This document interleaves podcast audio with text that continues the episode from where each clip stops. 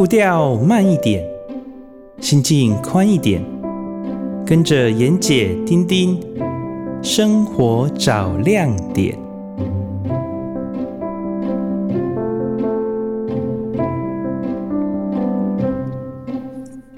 各位听众朋友，大家早安！很高兴在新的年度，呃，跟大家在空中相会。我是。呃，节目主持人丁丁，我是妍姐，大家好，新年快乐！啊，您现在所收听的是云端新广播电台《生活找亮点》，我们很高兴在礼拜天的早上跟大家再次在空中相会。是的，妍姐，我看你最近好像一直在做有关乌鱼的料理，对不对？你有在我的 FB 看到我晒的乌鱼子吗？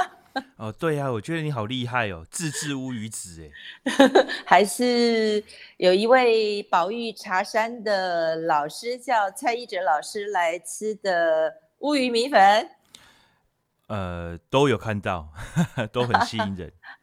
你爱吃乌鱼吗？我还好，就是因为我以前在冈山当记者嘛，是，呃，所以我们在高雄就是从。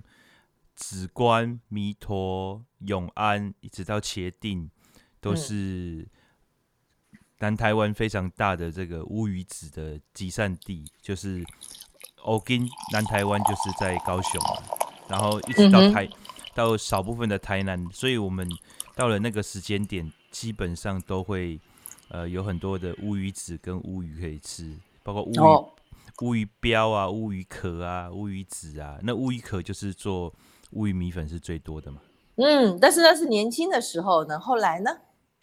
也没有多年轻呢，就是这还是这几年。当然有有大量减产了，因为呃，我听渔民讲说，好像在中国的呃山东还是哪里，他们已经把这个回流的乌鱼先捕捞完了一次了嘛。嗯，所以、嗯嗯、所以流到台湾的前几年就变少很多，可是。好像这一两年有稍稍变多一点的情况，我也不知道是为什么。所以其实你对乌鱼也小有印象。那你怎么做乌鱼呢？我通常不做，都是吃现成的、啊。我我我家我家会煎乌鱼子啊，会乌鱼子就是先泡高粱酒，然后用火烤。嗯哼嗯哼嗯哼，没错，嗯，最好吃的方法也是这样。对，那其他的部分我因为。那边现成的餐厅太方便了，就是基本上是走出门就有所以我们也不太自己做，反正就是交给专业的来啦。啊，了解了解。其实乌鱼哦，真的全身是宝。我们先谈谈乌鱼的营养分好了。那大家知道我们人类的 B 群很重要嘛？哈，你冬天起码烘烤了，脆感饼啊，哈，然后再就是你的皮肤会粗糙、会过敏、会痒啊，其实这些都跟身体上 B 群的供应是不是足够，也也有一点关联，然后当然跟体质也有关联。所以在我在制作乌鱼的过程里面，虽然我是一个比较都会的人，但是我尝试就说，哎，那我们来看看这。将近从明朝到现在的一个一个这么久的历史的一个传统的东西，我们来把它用现代的方法做看看。那我就当然喽，就先研究它值不值得这样做。所以我一发现啊，连我都不知道。那欧鱼哈，全身最有用的，除了乌鱼子之外，乌欧鱼干、欧鱼标、欧鱼剂三宝嘛哈。但是它的肉。虽然叫做乌鱼壳，你说的就是全部拿掉之后谁解抗嘛哈，嗯、我们可能很便宜就可以买到。那原来它的营养价值也是很高。如如果你今天吃了一块七十克、八十克，就是一个小小轮而已哦的乌鱼子、乌鱼肉，你的 B 十二 B 群今天就全部足够了。哇，这么厉害！对啊，你能想象吗？所以你会记得，以前那你煎乌鱼还是煮乌鱼米粉的时阵，上面有浮一层黄色的油吗？嗯嗯，这样层亮层亮的，嘿，那个其实它就是里面它的油脂富含 B 群，这个 B 群就跟我们在喝维他露 P 是一样的，大家都说哦，喝了会聪明哦，那其实就是 B 群它能够提供我们大脑所需要的一些运作的元素。所以乌鱼是一个连乌鱼壳都很有用的呃对我们的上天的老天的恩赐，而且只有台湾海峡才有哦。哇，那你刚刚讲到是从明朝开始，可是明朝的时候台湾开发了吗？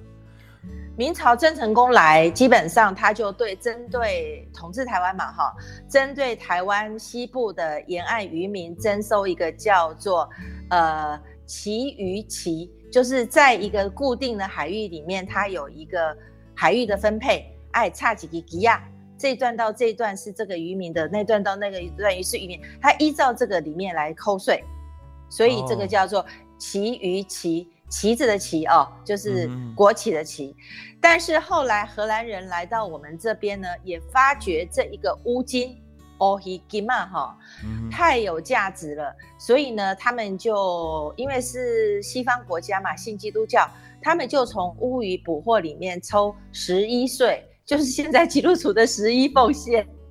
嗯嗯，你很难想象哈，荷兰那时候就是针对这样的方式来抽税。那为什么？乌鱼会只有在台湾海峡，咱们老天赐给我们的年终奖金呢？因为其实根据史记记载，呃，这个历史记载，我刚刚讲的其实都有了哈。那其实最早，其实在元朝的时候就有记载，有一群鱼，它会在固定的冬至前后来游经台湾的呃西部沿海，那一直到南部，不知道去哪里。后来经过比较科学的鱼群探测。然后比较这个生态了解之后，我们大概就把其余这个回游的路线给研究出来了。那资料上显示呢，其余它是大概从你讲的没错，山东半岛的海湾开始，然后每年在冬天来的时候，他们就要循着这个这个暖流南下，一路的南下，经过台湾海峡。可是呢，很奇妙的是。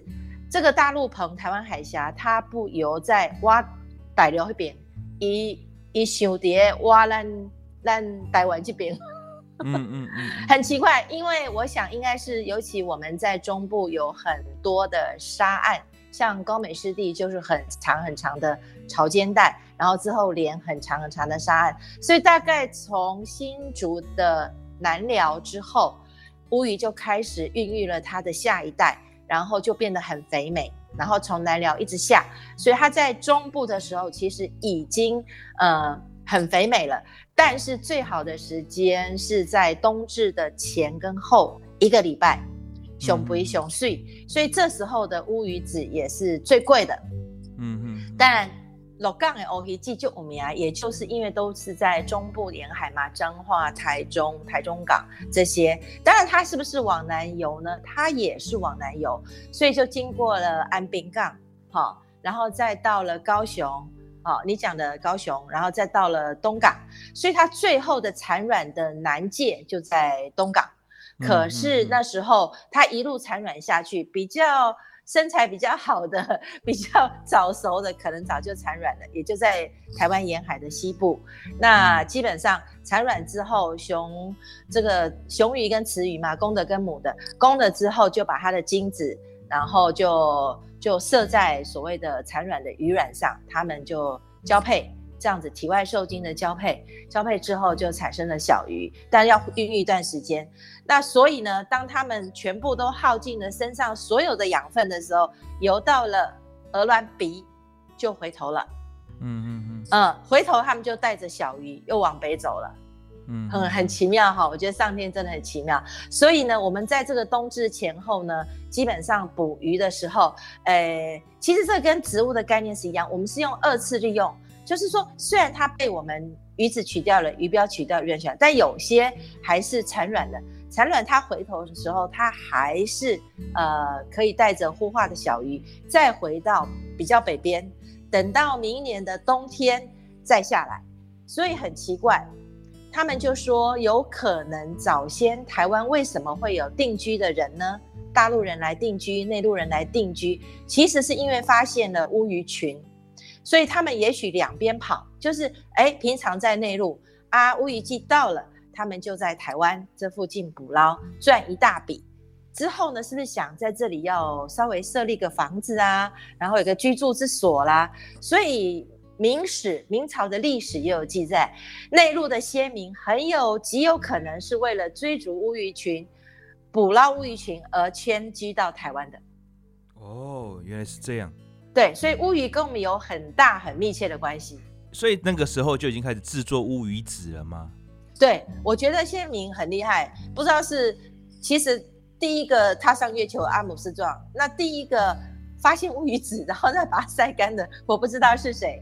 但是从此揭开了台湾西岸居民渔民呐、啊，哈，所谓的乌金的年终奖金这样的时代的序幕。基本上晒了乌鱼干可以保存久一点，但是更新鲜的乌鱼标跟乌鱼干，你也知道很多海产店都是现场炒蒜苗嘛，哈，或者是红烧。红烧，对对，你是红烧的哈？呃，红烧铁板炒蒜苗，我们都我们这边都常常见。用铁板炒蒜苗。不是，就是铁板的，还有炒蒜苗的。哦，啊，高级餐厅也有吗？呃，沿海是没有什么高级餐厅的，啊，但是大餐厅或者是小炒店，通通都会煮。哦，这时候就全部蜂拥而上的推出就对了。因为刚好是就也就只有这个时机嘛，这个东西也放不了多久。嗯。然后我的一个。呃，很会做手工艺的朋友也在 FB 上看到我在晒乌鱼子，他就跟我说：“哎，妍姐，我因为他住彰化嘛，哈，他就去鹿港，他说我也买付了生鲜的来做，再来我买到了乌鱼一夜干，好，嗯、那我就说哦，乌鱼可以做一夜干哦，我就查了资料，的确在早先的时候，为了保留乌鱼的长久性，我们也做成了一夜干。”所以呢，他回去做之后，我就想到说，那我也来试着用乌鱼，几条几条乌鱼加几把扣、把几扣啊，两大片片肉，嗯嗯、我就做了一夜干。突然发现煎完之后，乌鱼的野味不见了，乌鱼乌鱼有些味你知道吗？黑的鼻，黑的鼻就变细致跟优雅了。经过一夜干，可能因为我做的是日本湿式的一夜干，里面是要放一点味增的。所以它跟岛菌，味噌就是一种岛菌嘛，哈，结了之后，那我觉得再加上一些酒，清酒，它的分子，它的肉也细分子化了，所以就变成比较细口，看幼鸡，然后味道整个变成很优雅，所以这是我今年的一个尝试，叫做乌鱼鱼叶干，我觉得是已经失传很久，大家觉得太便宜了，没有要去吃它，只要吃它身上的乌鱼子，乌鱼干，看乌鱼丢丢。因为我我我其实是第一次听到有用乌鱼做一夜干，这是第一个。第二个是我第一次看到湿式的一夜干，我就看你那个，啊、真的吗？对，我就看你那个那个鱼肉的样子，我说这是鱼一夜干吗？为什么看起来也是很漂亮，然后肉质、嗯、肉质的感觉又不一样，这样子，我就想说，诶，这跟我以前所接触过的真的很不一样。哦，真正的日本渔民的一夜干是湿式的，而不是现在台湾用锅啊，用什么做一夜干，用干式的。那这个干式他们是来自于就是比较广东沿海鱼干的概念，就是嗯，爬爬不大一锅嘛，爬起爬起岸嘛，所以他们只用盐巴来腌，就以为是一夜干。其实我们在日料店吃的烘烤的一夜干。这么好吃，而自己家里做不好吃，就是因为日本的手法不是只有用盐啊跑，然后给它晾干，不是只有这样。嗯嗯嗯，基本上制作一夜干，它是一个日本嘛，渔民捕捞太多，然后日本渔民的老婆呢就有责任把这些诶重要的这个营养分跟这个老公的财产呢，辛苦所得把它保留下来。那日本人最会用的当然就是清酒跟味噌。所以呢，我们所谓的湿式一夜干是用了味噌、清酒跟少许的盐巴，跟一点点很少很少的酱油，非常少，只是让它颜色有一点点，可能只有两滴吧。嘿，不要让它有酱油的那个咸味，但是取它的酱香，还有味噌，嗯、对，味噌的酱香是两个不同的酱，因为因为制作方式不一样嘛，所以用这样，然后再放入水。清水不是全部酒哦，就给直接就放入水，然后让在里面泡，泡个大概两三个钟头吧。你见它的鱼肉已经慢慢变透明了，因为因为酒分子的侵入嘛，让它细分子化，然后已经入味了，就拿起来擦干之后在外面晾晾，差不多也是一个晚上了哈，所以它还是湿湿的，还是身上软软的，不是硬的，跟一叶干的软不一样，所以这样就叫做日本湿式的正统的一叶干做法。是，是嗯，哇，这个听起来也是很高干哦。哎，还好啦，下次下次有机会我弄，我教你弄，也弄给你吃。那、啊、呃，这样子的鱼肉比较嫩，跟整个风跟盐把水分带走这个事情，我们做的一叶干比较硬，然后比较有口感、有嚼劲，是完全不一样。其实真正的日式一夜干湿湿的做起来，鱼肉还是很嫩的。那除非你用烤把它烤得很焦，所以火候就由你火候跟口感是息息相关的，就由你来控制这样。所以我觉得做试着我们的听众朋友，如果试着做湿式的日式一夜干来试试看，也是不错的。嗯嗯嗯，了解了解。嗯，那你喜欢吃的乌鱼子吧？是不是最喜欢吃乌鱼子？呃，我太太喜欢吃乌鱼子，我个人还好。好，那你告诉我们怎么把乌鱼子弄上餐桌呢？呃，通常我们会先浸高粱酒，哎嘿，那浸透了之后，我都直接用火烤，整片浸吗？对，整片浸。OK，然后用火烤，怎么烤？放在瓦斯炉上烤吗？呃，过去是用这个，呃，用瓦斯炉，用瓦斯炉。那后来我买的喷枪嘛，哎，就是、哦。专门，你有看过烤牛肉的照片吗？就是用烤牛肉的那个喷枪。我有看到你，嗯嗯。对，那、嗯、烤到表面起泡焦脆的时候，就可以再静置一下，就可以切了，这样。嗯哼，然后怎么吃呢？怎么吃就配蒜苗啊。哦，你是配蒜苗，你不配水梨，也不配苹果，也不配无花果。哎，这个是这个就是一个有趣的的经验哈，因为我们以前在当记者之前吃。乌鱼子就是萝卜、蒜苗，那因为这个是六合夜市卖，是这样子，就是一个 set。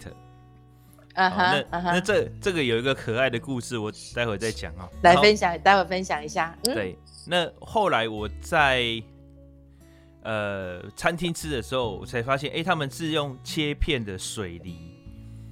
然后我吃了之后，我就是惊为天人。我说哦，原来有这个吃法，而且有那个清香，然后有一点甜，然后水分，那我就觉得哇，好好吃哦，这样子。然后后来我们我我我们去茄定采访的时候，他有一个高雄最大的这个乌鱼子的厂商，然后那次那次好像是吕秀莲副总统吧，来来高雄，他们招待他吃。我第一次吃到苹果，我就说哦，原来苹果也可以，苹果也可以入菜。然后那个老板娘就对那个老板娘就说，以前哈那个阿霞吃乌鱼子是配苹果的，嗯嗯嗯，对，因为以前台湾苹果多贵啊，对不对？很贵，对，超级贵，所以只有阿霞吃得起这个乌鱼子配苹果，所以就是那时候乌鱼子没有很贵，但苹果很贵这样子，嗯，所以所以用这样吃法，我就我就觉得哦，原来还有。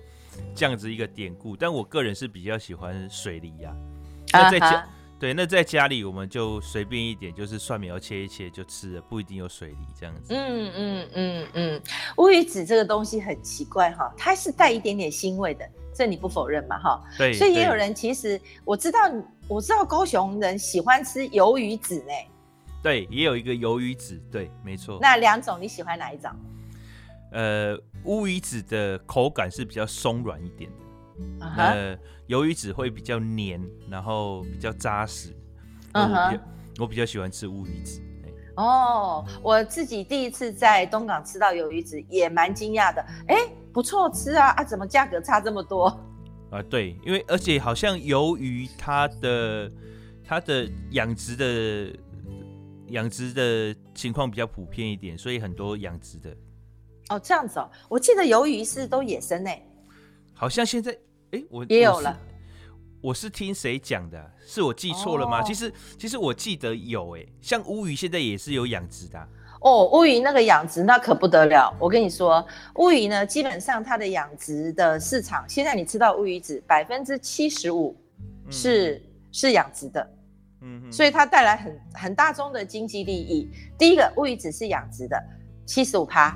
那再来就是我们会从巴西、南美那边进口，因为同样的以赤道中心南北对照嘛，所以南半球也有乌鱼，那我们抓完之后也是用这样的取鱼卵，所以基本上它就是占有我们国内乌鱼子市场百分之二十，所以剩下五趴不到的是台湾本土的的台湾西部沿岸现捞的现剖的乌鱼子不到五趴。那我们中部过去百年来的传统，基本上就是用嗯，在切乌鱼腹的时候切开，把乌鱼子完整的取出的时候，会有留一块腹腹肉在它的蒂头的部分，所以这就是大概百年多来我们辨认台湾野生乌鱼子的的一个重要的手法。当然现在大家都学会了嘛，其实但是这还是需要点技术，能够保存它的完整性，有一块白色的腹肉。在地头的部分，它是连那个乌鱼子一起晒干的，所以基本上应该说基本上了哈，不能说全部。你买到的乌鱼子上面没有那个地头的话，第一个它就很可能不是本土的野生，它可能是进口或者是养殖的。第二个就是它可能不是在中部捕捞，因为只有中部才用这个手法。为什么？乌鱼子能够从北方流，它开始一一路南下游到西部沿岸，就在中部这里开始，它在开始长得肥美，然后大概就是一直到冬至前后都是一个捕捞季，大概只有一个月左右吧。那它是渐渐的肥，渐渐的肥，所以呢，在中部的时候算是品质最好的时间。那中部人为了能够区分阿黑企业、阿黑是公挖进靠，哎，他们为了经济利益就会采用这样的手法。那你说更早的时候并没有经济利益啊？为什么这样做？因为到了南部，有的它散体啊，有的已经产过卵了，或者是它的、嗯嗯、它的那个体型就没有那么漂亮，可能第一批就被中部给捕捞了，才南下。那所以中部也是最早推出的乌鱼子晒干的这样，所以他们就用这样来做记号。那这就是中部乌鱼子很特殊的地方，呃，在总体来讲，归台湾的野生本土乌鱼子其实是不到五趴的。那你说国外是不是野生的？当然是野生啊，外国人没有在养乌鱼，所以我们讲的是野生乌鱼子，可能就包含了两部分，市面上在卖的野生乌鱼子就包含了台湾本土的跟国外进口的，可是，一般不敢随便挂台湾本土，因为那是。南美进口的，嗯嗯嗯，但是它也是野生的，这是第一个要点。对，第二个要点呢，养殖池呢好不好吃？其实也有一些资料是说，啊，拢差不多啦，其实跑这瓜吼，啊，跑这呆啊，然后再来鱼子管理，如果做得不错，其实风味是一样的。为了这个，我也去请教了这个鱼摊跟渔民。那当然呢，老王卖瓜，自卖自夸嘛，好，大家讲那我讲。无可能有共的啦，嘿，鸡肉饲伫嘿鸡笼内底，啊个鸡笼里面跟放山的敢有共？我讲无共啊，鸡肉无共啊，啊为什么你讲乌鱼的会共款呢？诶，有道理呢。我觉得这样一比例，我一比喻，我大概有一点更深入的了解。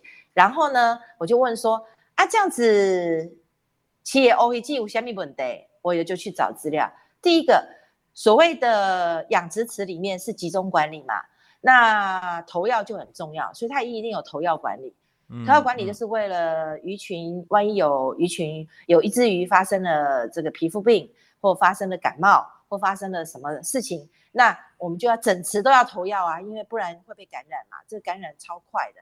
所以投药管理就是一般会做的。但是乌鱼池有一个比较特别的地方，跟其他的养殖鱼也不太一样，是我们吃乌鱼是取。要加一把来把来弄嘛吼，啊这个卵呢就是要让它长得肥又美，所以就放了雌性激素。哦，你懂我意思啊？这是比较大的问题，因为我们一般吃养，对我们一般吃市面上养殖的鱼比较没有这个问题，但是因为乌鱼比较特别，是我们并不吃乌鱼肉，我们吃的是乌鱼里面的乌鱼籽，所以为了让它的籽更发达，所以就会放雌性激素。那这就是你讲的荷尔蒙。你实在太了解了，嗯嗯嗯、所以一一概有乳癌的有这些人最好不要吃养殖的乌鱼子。虽然在二零一七年，我们的法规已经明令规定养殖乌鱼业者不可以再放雌激素，但是你想想看，这个渔民又去吵又去闹又去争执，这个东西影响到他们生计，那这个部分你说有没有可能有机会大家还是用？我也不排除这种可能性。说真的，我不是诋毁渔民，但是我觉得这是一个。用绿的地方，大家各自管理不一样，我们不能说全部大家政府说不用，他们就不会用。所以基本上，我作为一个女生，我又这个年纪，其实我就不太敢吃呃养殖的。那我为了这个确认，我就自己去买了副野生乌鱼子来做。这就是这个，你看到我 FB 为什么会晒乌鱼子？有有，就是因为雌激素的关系。你的野生乌鱼子是去哪里买的？就在中部的，我跟你讲，中部、西部沿岸哈，每个市场都有野生乌鱼子。呃，我想大概从，但是最大了哈，大概从无期、清水、沙鹿一直延续到鹿港，应该都有人现捕乌鱼子。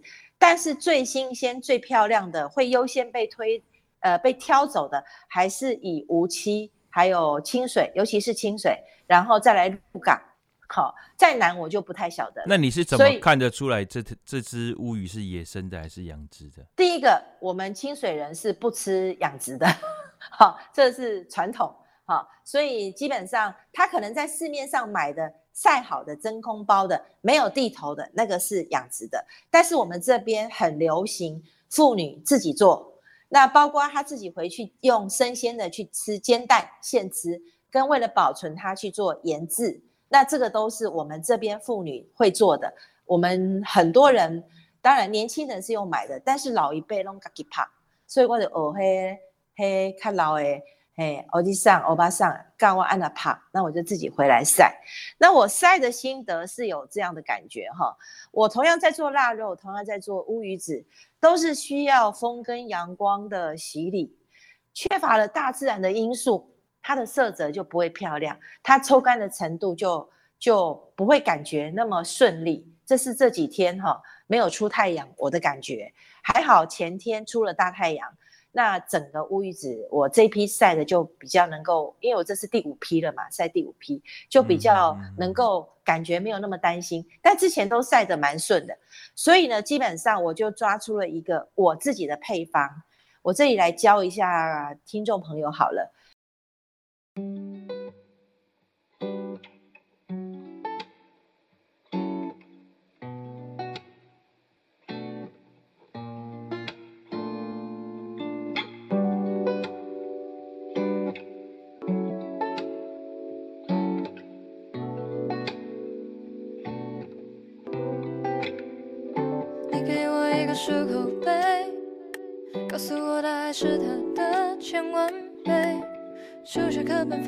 七月，我最终还是找不到详解。我画了一整个夏天，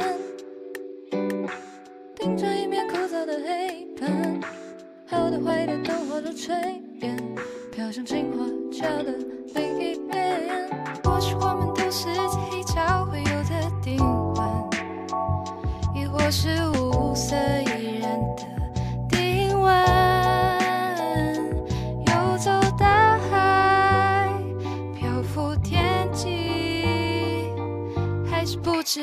我到底身处何方。或许我们都是在黑潮会有的定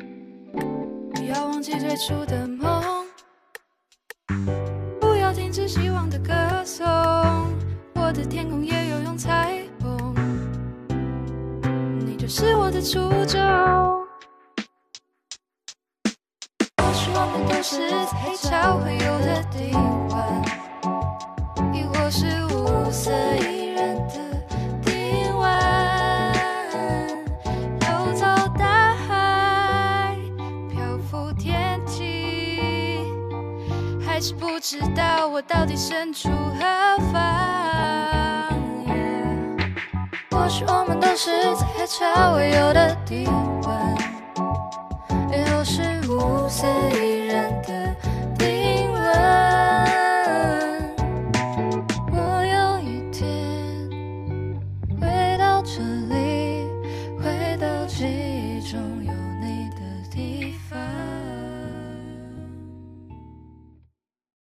如果你在市场上看到现婆的乌鱼子，它告诉你是野生的，当然现婆也有养殖的哦，哈。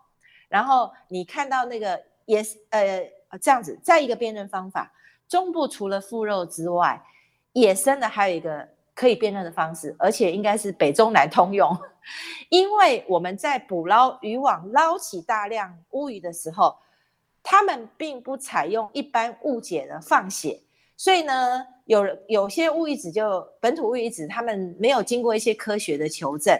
他说啊，咱台湾的较好食啦，因为咱有放血啦。啊，外国的跟跟别人拢无放血，所以内底诶乌鱼子内底诶有时候会充血，但是不是这样子的？因为乌鱼捕捞上来一律不放血，没有乌鱼在放血的。那乌鱼捕捞上来时间很短，所以渔民在把它从那个渔网拉下来的时候，在再把它要放到甲板，或者是放到那个冷藏的部分，一起用撒诶，用丢的。那乌鱼是很强壮，因为它一路要这么远南下哈，所以它那个血河的部分充血很快，以至于它的速度就可以加快，它可以追逐它的猎物，也可以防止被追逐。所以我们只要看到那个鱼哈，只要基本上它的血河部分很大，因为。鱼的血管，鱼没有什么血管，那个一个管子一样，它的血液是在血河当中，然后散布到肉里面去。所以呢，血河越大，它那个整个血液冲刺到肉里面，它的就很快，它就可以很快很快的去追捕它的猎物或躲避天敌。那这个鱼呢，为什么鱼来考一下？为什么鱼上半部是黑的，下半部是白的？这也是演化的结果。好，上半部的黑是为了。由上面捕捉人看到海水，它的颜色比较分不出来，所以它上半部用黑的，嗯，它会长成黑的，最后进化，然后最后它的一代一代择优嘛，哈，就产生这样。那为什么肚子是白的呢？很简单，因为它下面要吃鱼，下面有它的猎物，那它下面的猎物往上看，哎，那个白色就可能跟海水跟天空一样，哦，所以基本上我们。珊瑚鱼、珊瑚礁鱼，就你就发现石斑啊，什么什么的，身上有花纹的。它因为它不需要快速的猎捕它的它的食物，所以它长得都全身花花的或全身斑纹。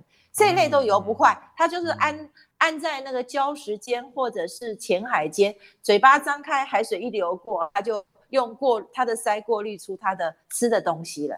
但是只要这种哈头突啊。乌鱼啦，上面有一行是黑的，下面一行是白的，这个都在海中快速移动的，所以它需要快速的充血，那以便让它的那个整个肌肉，你有练身嘛哈，你知道整个肌肉快速的紧绷，然后冲刺这样，所以这类鱼属于快速的，洄游鱼类一定是这样，土托也是。那我们要回过来讲的就是，当然野生的丝木鱼也是，记得吗？嗯嗯，肚子银白银白的，上面是灰黑的，所以。这一类的鱼都是很快速的鱼，它们的血管呢，其实就是血河充斥到鱼肉里面，所以没有什么放血，因为它没有个管子让你割，然后让你放血的。嗯嗯嗯，就这么简单。如果了解了科学，了解了构造，了解了它在生化上，呃，生物演化上，它必须从事择优，然后能够物竞天择的结果，就知道它为什么会长成这样，它的特点为什么会这样。嗯、所以不放血。那我们渔民在捞上来之后。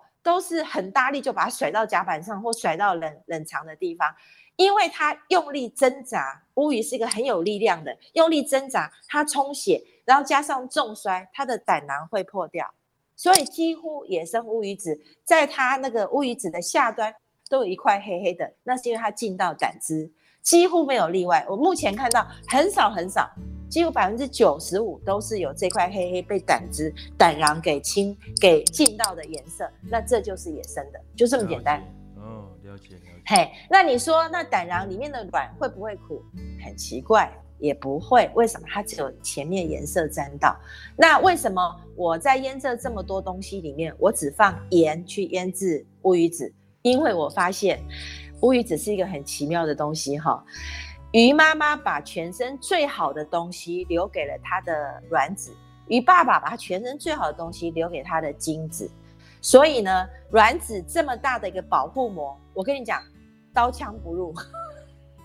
哦、所以，嘿，你用酒，你用花椒，你用香料去腌它，那个保护膜，它就是不会进去，它味道就是不不会进去。只有用盐巴才跟它的渗透压有关。对，你看这么奇妙，所以大自然对妈妈对小孩的照顾，真的是把全身最好的保护都给他了。嗯嗯嗯嗯，这个我们带过小孩、养过小孩的，就有深深有感。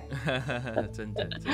好，所以乌鱼子也是一个很奇妙的东西。从一个生物的一小点来看，呃，我们整个大自然的东西，你就觉得说，大自然的构造好奇妙哦。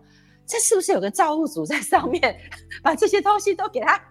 设计好，我不知道，但是真的，嗯呃，穷究这些的自然之理，然后再穷究一些厨艺跟自然之间的关系，可以，我我觉得从乌鱼子身上，从乌鱼身上，我学到好多哦。嗯嗯，刚刚呃听你这样讲，就勾起我的回忆。我们刚刚不是说鱿鱼吗？哈，是鱿鱼是我呃目前是没有养殖的。我我想起来那个。那个朋友跟我讲什么？他说，鱿鱼现在大部分很多是靠进口的，以前都是要野生捕捞嘛。嗯。所以以前野生捕捞的时候，其实也不便宜哦，因为野生捕捞，呃，他们说能够抓到能够用的，大概就是百分之十几二十而已。哦，因为有公有母，有有有卵子的。对对对对对，那、嗯、那大概就就不到五分之一。那现在是因为有大量从国外进口的。嗯嗯嗯，好、嗯，所以不是养殖啊，是进口，所以其实是有很多进口的。嗯，但是呢，大家还喜欢比较偏好东港那边现捞的野生的乌鱼子，台湾本土的啊，鱿鱼。鱿鱼子，鱿鱼子，对，东港东港还是大众啊，对。嘿，啊，就奇怪呢，我觉得吃鱿鱼子的人很豪迈呢，都切的好大片。对，因为它本身就大片，可是好像鱿鱼现在很多人用鱿鱼当做是原鳕或者是鳕鱼在卖，对不对？哦、真的、哦，嗯嗯嗯，我也我就是这个这个印象也是同时勾起我，就是我们在网络上或者是有时候餐厅里面他讲的原鳕，其实不是真的是鳕鱼，哎，好像很多都是这种鱿鱼。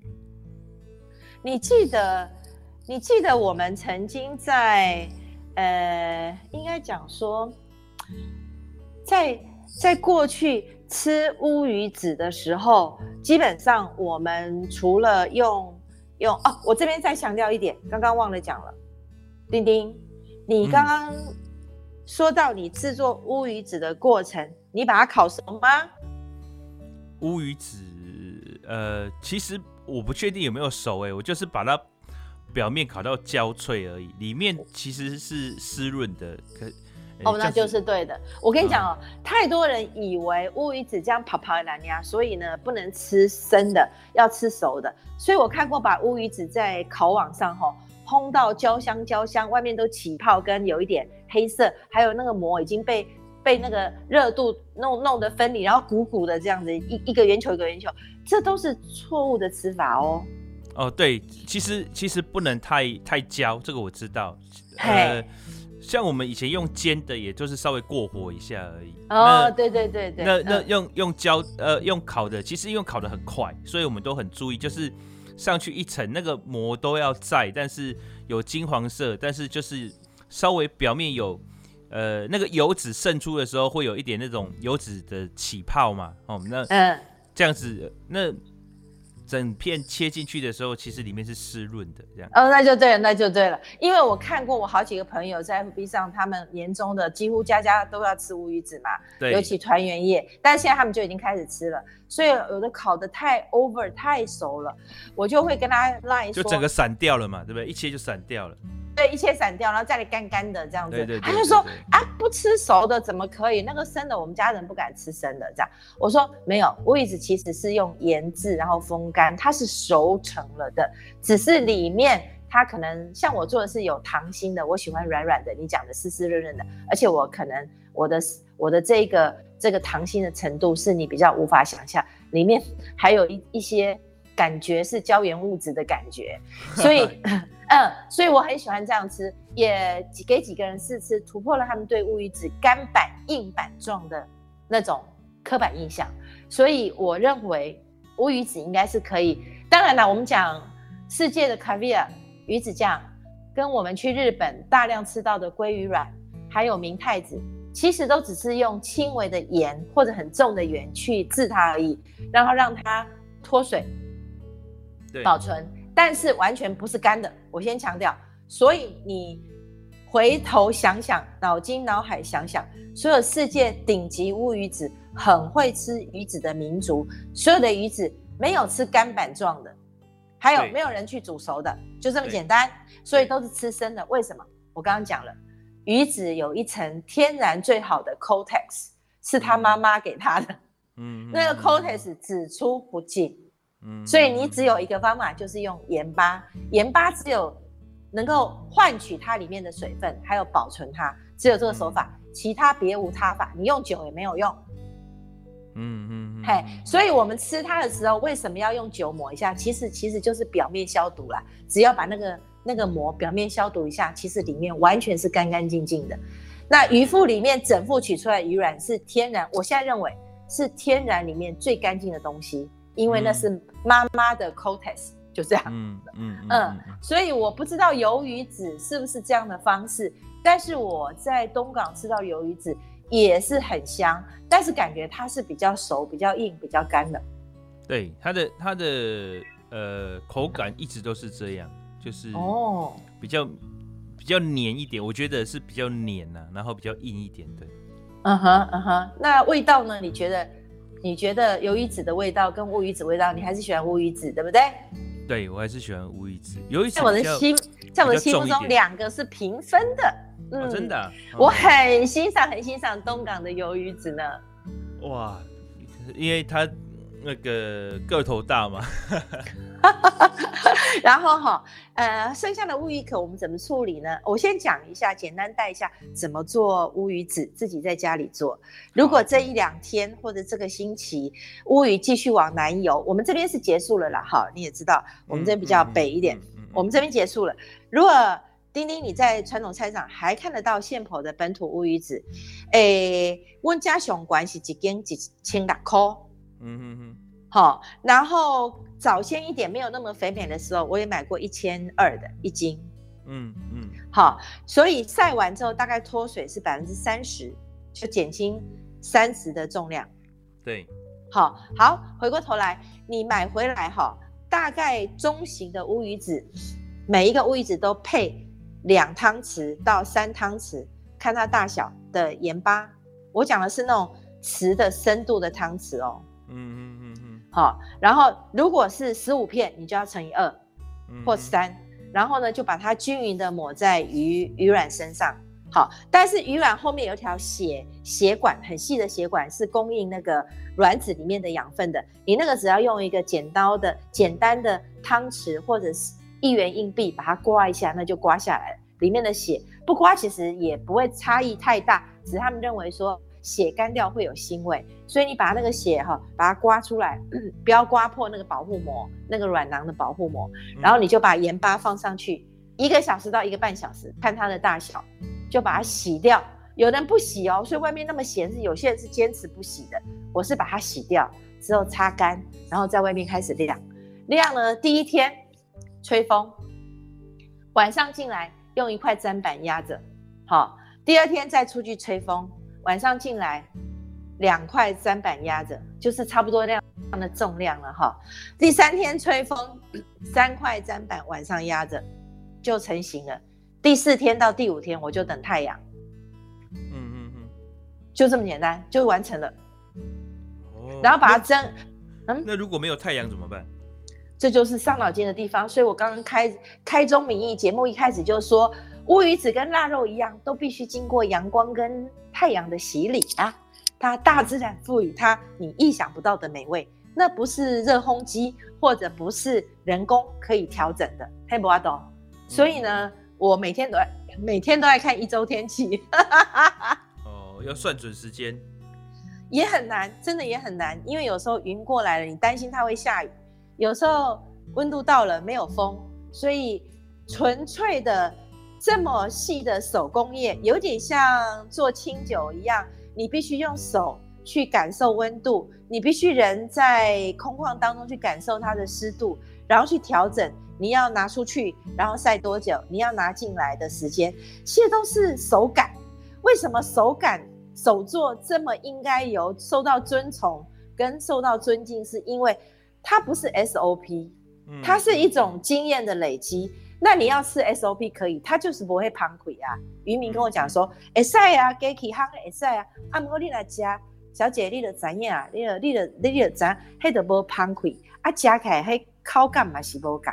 那热风吹的整个那个，嗯，它干燥的时候，基本上它就成硬板状。那你用这个自然吹的，你可以控制它的软硬度。那我就让它不要这么干板。所以我才会里面有糖心呐、所以我才说我的乌鱼子是吃糖心的，吃软嫩的，吃呃比较生半生熟的，然后的连墨都可以吃，因为墨墨还没有完全干，所以它也很安全，因为墨整个功能都还维持着，这就是我做出来跟市场不一样的地方。我记得我有跟丁丁讲过，我分享说现代职人在做手工艺，要从我们科学的角度去了解。这个自然产物，它的生物原理、它的竞争原理、它的进化原理之后，我们先民保留下来的传统固然很好，可是因为冰箱跟真空包可以解决这些问题，以至于让我我不想做成干板状，我想做成有一点糖心，里面还是软软嫩嫩的，来吃看看。所以我就用盐薄着，或者是我去掉盐。洗掉，一般没有洗掉，我洗掉了，而且我只腌制一个小时到一个半小时，然后呢，不要这么干，我也不压的这么重的重物去调整它，那我觉得调整出我自己个人觉得我做的乌鱼子这个特色，别人也许有别人的特色，也许有人喜欢吃干板状的，但是我目前来讲，参照世界顶级乌鱼子跟一般很会吃鱼子的民族来讲。我觉得我们要维持半生熟，不能全熟，或者全全身也可以，只是要考虑它的卫生跟安全。我觉得这样我们的乌鱼子才能做到跟世界顶级乌鱼酱、乌鱼子的吃法一样，吃那个鲜度，然后吃那个时令，跟吃它能够被保存下来，但是味道很单纯，然后很鲜美的感觉，而不是干硬状的那个。对，我觉得，我觉得基本上那是过去没有冰箱。还有先民为了只有一个月的一个捕捉捕捞期，整年却要供应的结果，他们会选择那样。但是现在我们的工具进步了，我们的观念进步了，知道怎么样来针对它的弱点克服它，知道怎么样我们现在的工具来保存它。我觉得就是这现代厨师跟职人该做的。我们去吃私厨，这些私厨我认为他都应该了解这些东西。但我去餐厅，我去五星级饭店。我并不要求厨师要了解这些，但是私厨能够做私厨的程度跟水准，我觉得就从必须从这里来掌握食材最大的优点，这是我吃私厨的一个评判的标准。嗯嗯嗯嗯嗯，现在吃厨很红，你知道吗？呃，我我知道，其实早在我去中国之前，大概十年前就已经有。有很多呃标榜私厨的餐厅在台北那个六条通那边有一些，然后我记得好像比较偏僻的地方，像是什么呃景美啊木栅那边好像也有一些。嗯嗯嗯，嗯，十年前十年前那个地方算是偏僻，现在是很贵的啦。哈，对对对对，那那我我记得那个时候就有朋友去请我吃过，有一些是。呃，大餐厅里面的厨师，他为了追求个人厨艺或者是食材的提升出来的，有些是从那时候有一批从国外回来的的呃厨师，那他们也是，他们他们就是自己在自己的家里面开设这样子。嗯，对啊，从对对，你讲的那个发基点应该就是从台北的木栅呀，还有新店、食养三房啊这些嘿发展出来。但是现在哦，因为大家没处去嘛，哈，据我几个私厨朋友他们的预约状况都是都满到每天满满到农历年，因为大家、对合理啊合理，对，省了出国费，省了旅游费，这些全部拿来吃，而且要吃好的。所以最近私厨餐厅红到不行。对，我我知道，还有一些是连日本料理都都已经变成私厨式的，就是以前就是好像坐在吧台吃，他现在就是整个他就是只招待认识的预约的对，对，然后他那个、嗯、我们上次不是讲到厨具吗？他们就是，是他们就是用很漂亮的开放式厨房，然后几百万的厨具，然后呃大家就在这边，然后。厨师一边料理一边就跟你近距离的谈话聊天这样子。嗯，我朋友最近在大村的葡萄树下办了一个就是田园餐厅，田园的这种 event，现在也很流行。不管是在三合院前面呐、然后在废墟啦，在割过的稻田呐、在葡萄树下，哦，现在好流行这种临时餐桌，哦，有够有够红的，嗯，一个人两千五。那个票一下卖光光哎、欸，呃，我这个我我略有所闻，确实是蛮蛮蛮盛行的，就是这个好像也是从从欧洲流行回来的一个做法嘛，对不对？对啊，所以你看我们这一年的疫情变化哈，真的呃荣枯哈并并存呐、啊，有人很不好，但有人很好。这个产业的结构在悄悄的调整跟变化，这些变化以至于其实这一年累积下来，哎，我们竟然看到了不同的面相嘛，觉得蛮好玩的。对，也刺激很多呃行业的新的活力哈。对，我觉得有改变。今天谈乌鱼谈的太尽兴了，就只有这个冬至前后的一个月，然后每一地区又从。这个冬至前后一个月缩短为在当地是一个月的当令的特殊的美味的风味食材。呃，对啊，这因为因为这个也就是只有每年就只有这段时间有，而且大部分的人，呃，对于乌鱼子是呃既熟悉又陌生，就是大家、嗯、大家好像都会想买，但是却不知道怎么买，或者是不知道去哪里买，或者是不知道怎么挑选。哦，那我跟你说。基本上，呃，以鹿港来讲，我朋友买的一千六生鲜现剖的，那也有他帮忙晒好的。我朋友一问就是一斤，本土野生的是三千二。那这个三千二会随着过年会再涨，所以很简单，本土野生乌鱼子的价格是养殖或进口的 double 倍，两倍就这样。哎，嗯，对，价格贵一倍了，对。哎，对对，贵一倍。我讲的价格是两倍，所以是价格实际上是多出一倍的价，这样。那这个也是一个，对对对，这是一个呃大家选购的一个一个标准。对，那我刚刚不是讲到要要讲一个有关乌鱼子的故事吗？来，我们听完，我们就可以今天差不多到点喽，就可以下课了哦。对对对，呃，我你知道以前六合夜市的尾巴哈，我们讲。高雄的六合夜市头在中山路这边嘛，那尾巴就是远离中山路这边。那尾巴那个时候有一间乌鱼子，烤乌鱼子，哎、哦，还蛮还蛮有名的。是、啊，那他他们他们的乌鱼子就是切片，烤好之后切片，上面放一块萝卜，一个蒜苗，然后就一根牙签插着，就摆在前面。你说一整套的就这个嘛？